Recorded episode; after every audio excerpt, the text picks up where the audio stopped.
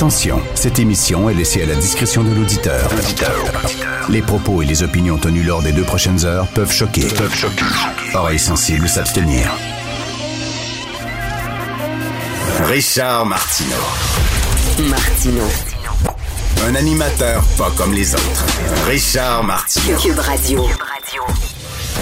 Merci, bon jeudi. Merci d'écouter Cube Radio. Hey, demain, euh, demain c'est euh, le Figaro Magazine, qui est un magazine extrêmement important en France, qui, euh, qui sort le nouveau numéro. Ça sort le, le vendredi. Et la page couverture, c'est Mathieu Boccoté.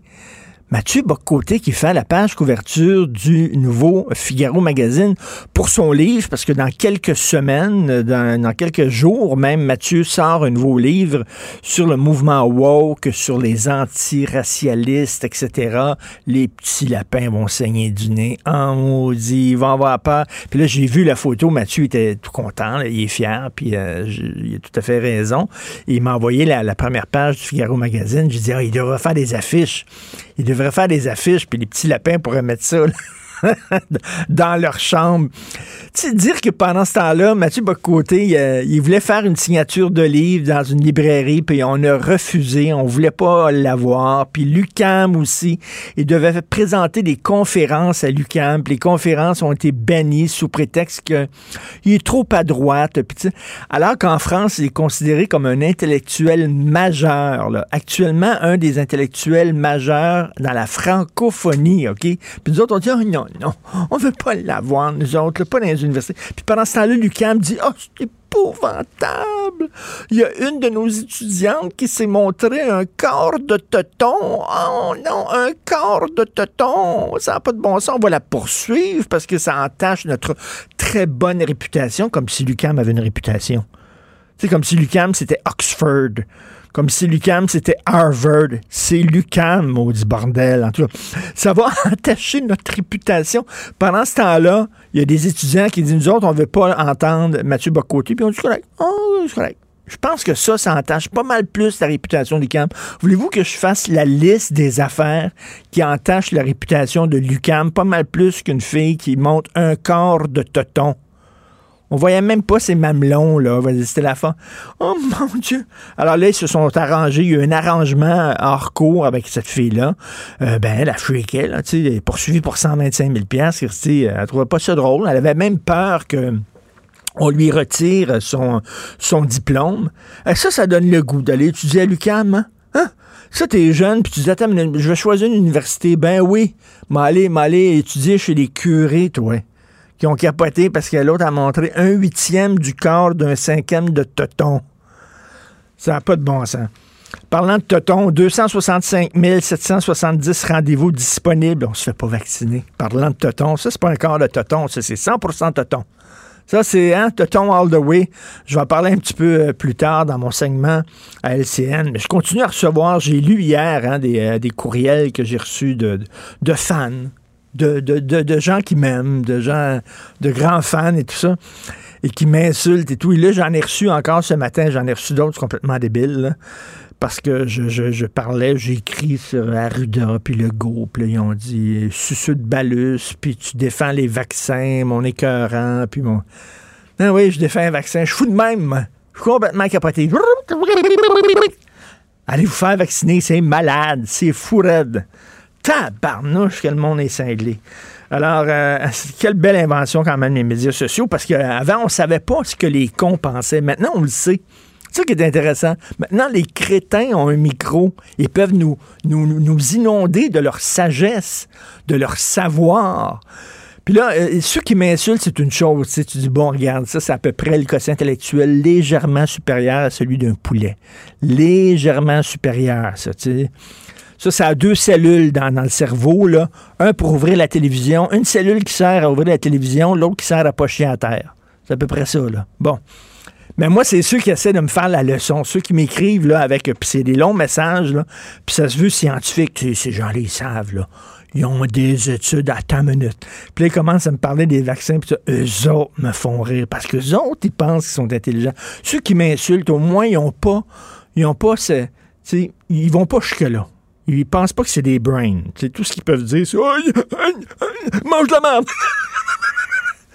Mais ceux qui pensent qu'ils sont intelligents, ceux-là, je les adore. C'est priceless, vraiment. Alors, je vais mettre ces, messages-là sur ma page Facebook. Alors, euh, voilà.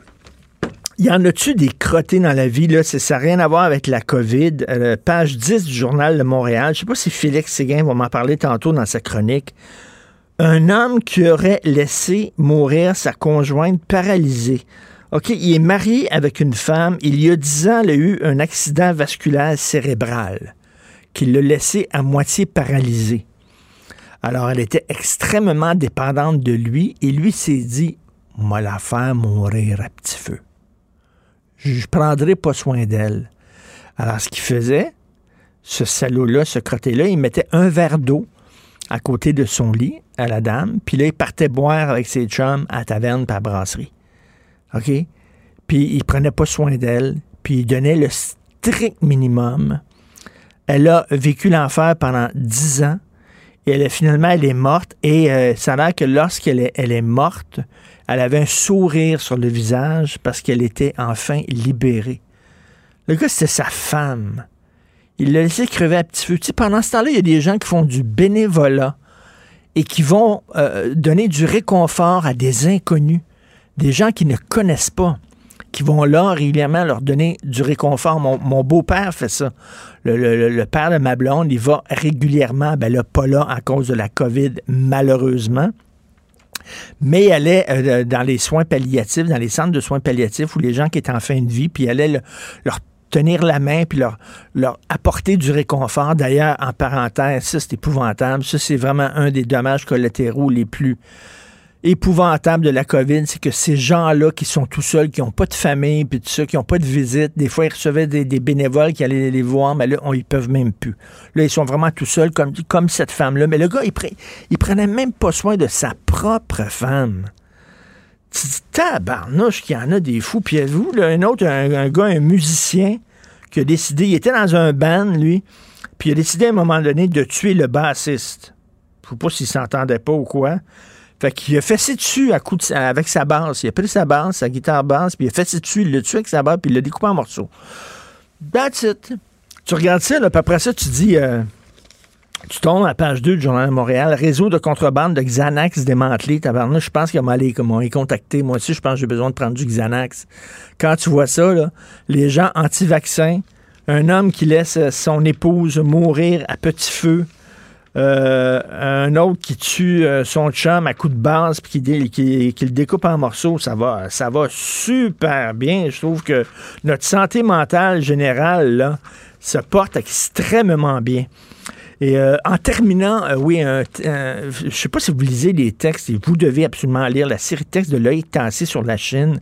Il fait une sacrée bonne job, Loïc, qui est collaborateur ici à Cube Radio, euh, qui écrit sur ce régime-là, qui est un régime terrifiant, qui est un régime épeurant.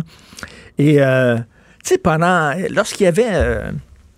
Lorsqu'il y avait le régime raciste de l'apartheid en Afrique du Sud, euh, Brian Mulroney, euh, c'était un de ceux qui luttait, qui luttait contre ce régime-là, qui était très, très important dans la lutte contre l'apartheid.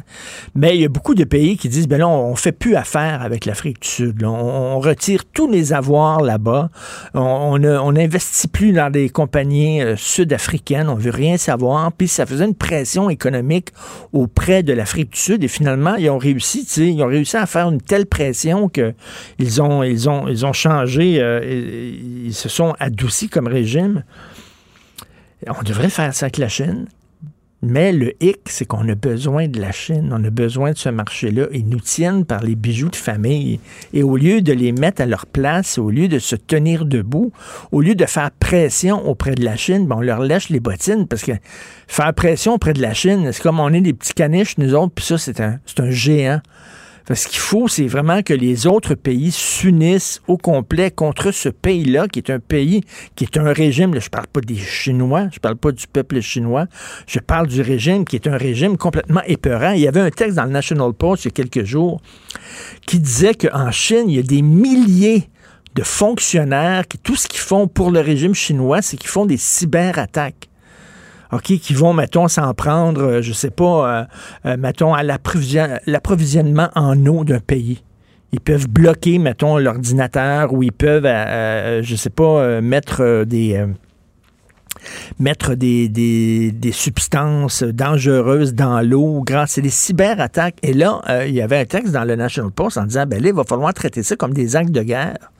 Et les guerres de demain matin, ce ne sera pas comme Pearl Harbor, où il y a des avions qui apparaissent au petit matin et qui, qui coulent nos navires. Ce ne sera pas ça, ça va être des cyberattaques. Ça va être des pays qui, comme l'Arabie saoudite, comme la Chine, ont des milliers de fonctionnaires qui ne font que ça du jour, du matin au soir, du soir au matin, devant des ordinateurs et qui rentrent dans des réseaux de pays étrangers, de pays ennemis, pour essayer de, de saloper finalement leur système et leur fonctionnement et qu'il va falloir traiter ça comme des actes de guerre en disant c'est pas rien la cyberattaque. Oui, il y a des pirates informatiques, mais il y a des pays qui font ça et la Chine en est un de ces pays-là. Donc, on n'est pas sorti du bois avec le régime chinois. Vous écoutez Martin.